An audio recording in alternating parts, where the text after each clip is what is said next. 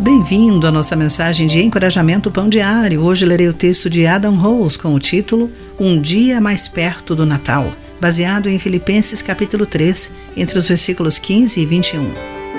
Desanimada, minha filha disse: Não acredito que o Natal já acabou. Posso entendê-la.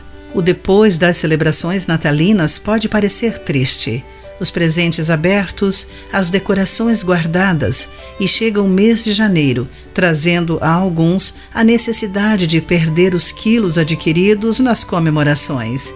A expectativa do próximo Natal parece distante. Anos atrás, ao guardarmos as decorações, percebi: não importa o calendário, o Natal está cada dia mais perto. Digo isso com frequência.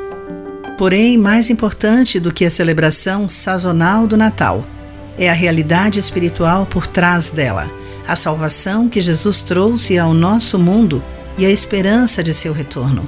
As Escrituras falam sobre observar, esperar e ansiar pela segunda vinda de Cristo. Gosto do que Paulo diz em Filipenses 3, entre os versículos 15 e 21. Ele contrasta o modo de vida do mundo com o pensar apenas na vida terrena, com um estilo de vida moldado pela esperança no retorno de Jesus.